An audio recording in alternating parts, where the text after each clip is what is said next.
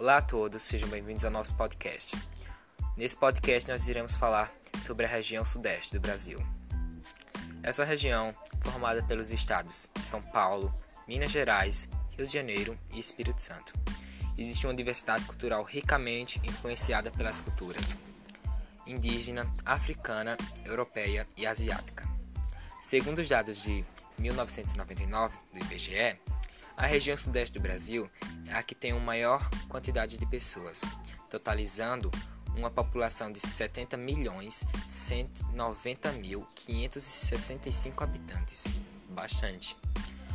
Festas, gastronomia e danças típicas e outros representam costumes e manifestações culturais da região sudeste. E agora nós iremos analisar cada ponto ou então um pouquinho mais dessa hum, enorme região.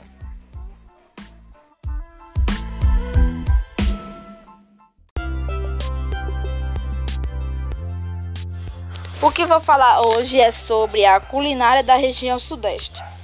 A culinária da região Sudeste é bastante rica. Tanto as culturas de doces como comidas salgadas são bastante variadas e apreciadas no país. O Rio de Janeiro tem como prato marcante a feijoada. O prato é símbolo nacional, mas é bastante consumido no estado, o que o leva a ter sua própria forma de desenvolvê-la. São Paulo pode ser uma grande polo industrial e abrigar diversas culturas. Possui gosto variado na cultura regional. Por ser uma típica cidade grande, tem grandes quantidades de redes de fast food, que são muito usadas pelos habitantes. Típica na cozinha paulista são três pratos principais: galinha da Angola, a paulista, empadinhas da Cananéia e o cuscuz paulista, sendo o último e o maior visibilidade nacional, o ponto forte da parte gastronômica em São Paulo. O Espírito Santo se destaca com a moqueca, apontada como prato símbolo da cozinha capixaba. Pode ser feita com ciris, peixes, camarões e ainda outros frutos do mar. O prato é herança culinária dos indígenas e faz muito sucesso entre os habitantes do estado. Entretanto, na região sudeste, o estado que apresenta a maior tradução culinária é o de Minas Gerais. A culinária mineira é nacionalmente famosa, tendo várias comidas típicas e que caíram no gosto popular. O pão de queijo mineiro, por exemplo, é apreciado em todo o Brasil. Além desse, o tutu de feijão, feijão tropeiro, outros pratos de expressividade nacional. Galinha ao molho pardo, leitoa à pururuca, frango com quiabo e outros e muitos outros. Além dos pratos, o queijo mineiro é muito apreciado no Brasil servindo de referência quando se trata deste derivado de leite.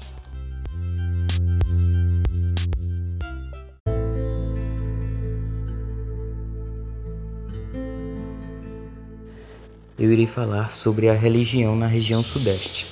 A região conta com adeptos de praticamente todas as religiões existentes, com destaque para a católica, a evangélica, a espírita e a umbandista. Segundo dados do IBGE, a região Sudeste continua abrigando mais católicos, mas também tem visto uma grande expansão do segmento evangélico nas últimas décadas. A região Sudeste do Brasil também tem relevância no crescimento da religião espírita. Dados recentes indicam que o Sudeste teve o crescimento de um milhão de novos adeptos dessa religião. Os evangélicos do Sudeste somam cerca de 25% da população. A maior concentração de evangélicos acontece principalmente no Rio de Janeiro e no Espírito Santo. Os católicos estão presentes com força no interior dos estados, principalmente em São Paulo e em Minas Gerais. Já o Espiritismo é praticado por 4% da população do Sudeste, com grande concentração nas classes média e média alta. A população espírita também ocupa o interior de Minas Gerais e São Paulo. Por fim, As pessoas que se dizem sem religião correspondem a 8% da população do Sudeste.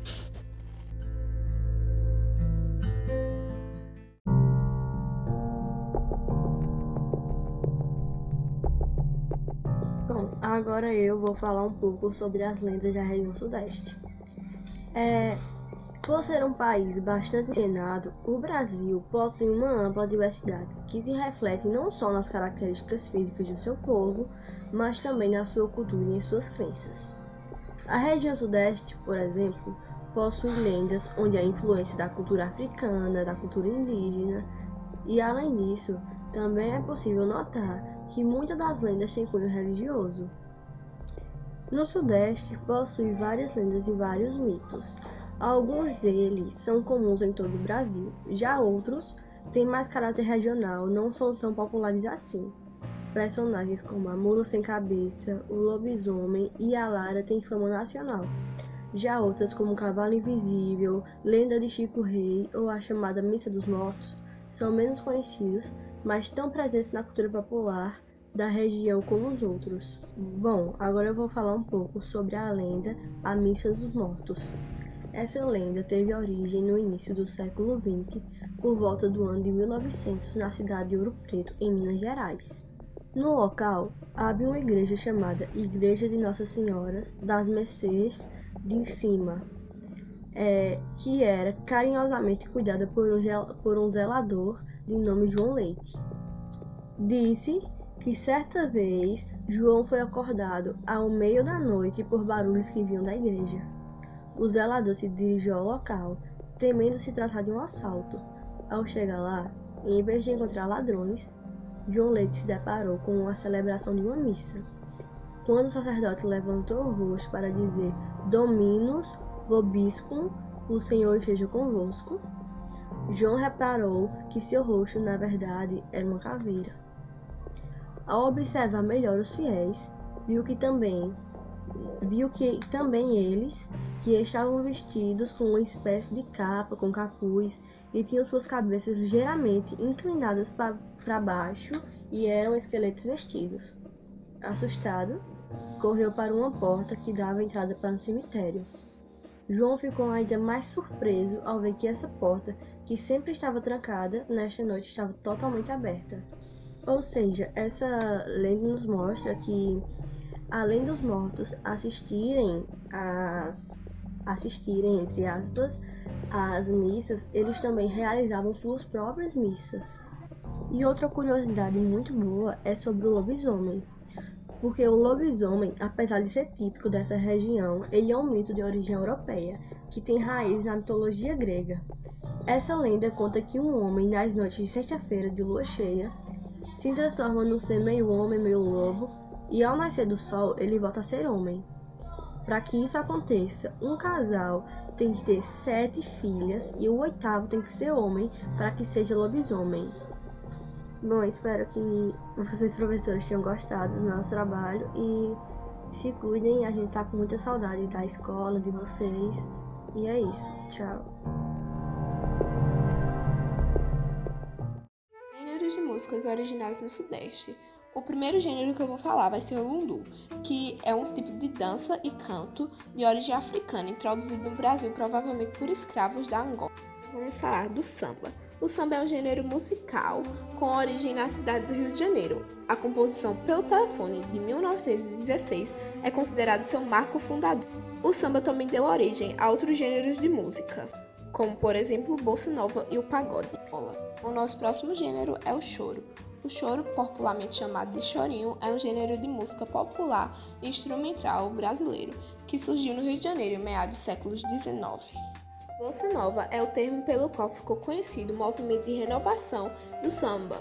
Alguns de seus artistas principais são Tom Jobim, João Gilberto e Vinícius de Moraes. Para encerrar, eu vou falar um pouquinho sobre o pagode, que é o subgênero do samba. O pagode tem suas origens no Rio de Janeiro, entre o final da década de 1970 e o início da década de 1980, a partir das tradições de roda de samba feitas no fundo de quintal. E isso foi só um pouquinho da cultura musical do Sudeste. Espero que vocês tenham gostado.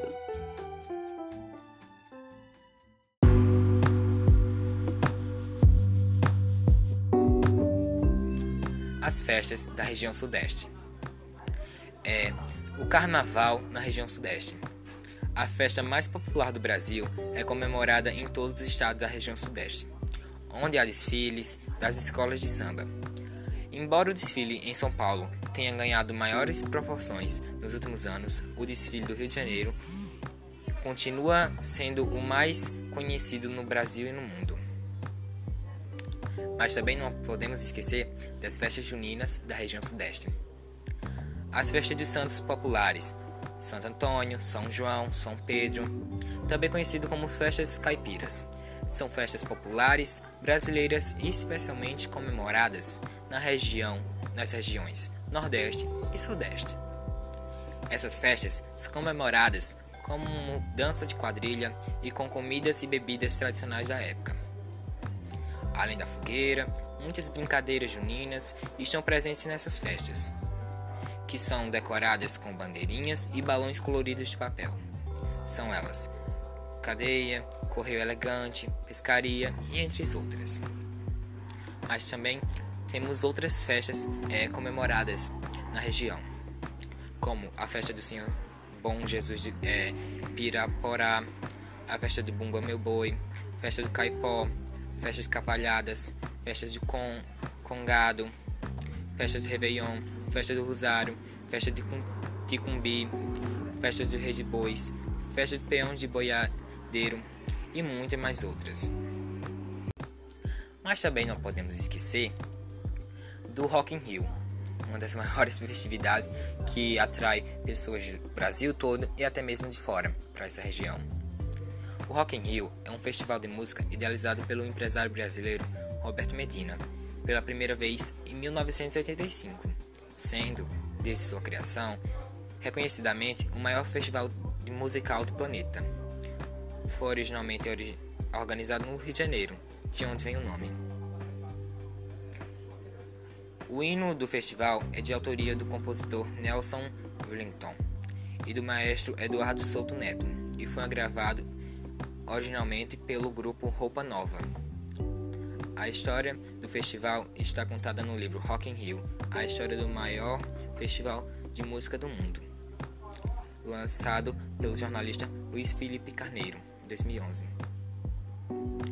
Como eu já disse, é, ele, o primeiro Rock in Rio foi realizado no Rio de Janeiro, no Brasil, entre as datas 11 e 20 de janeiro de 1985.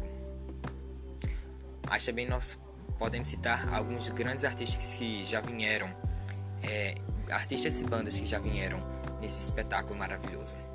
O Queen, Barão Vermelho, a ACDC, Os Paralemas de Sucesso, Iron Maiden, James Taylor, Ivan Lins, Ozzy Osbourne, é, Pepe Gomes, Rod Stewart, Scorpions, é, Imagine Dragons e dentre outros.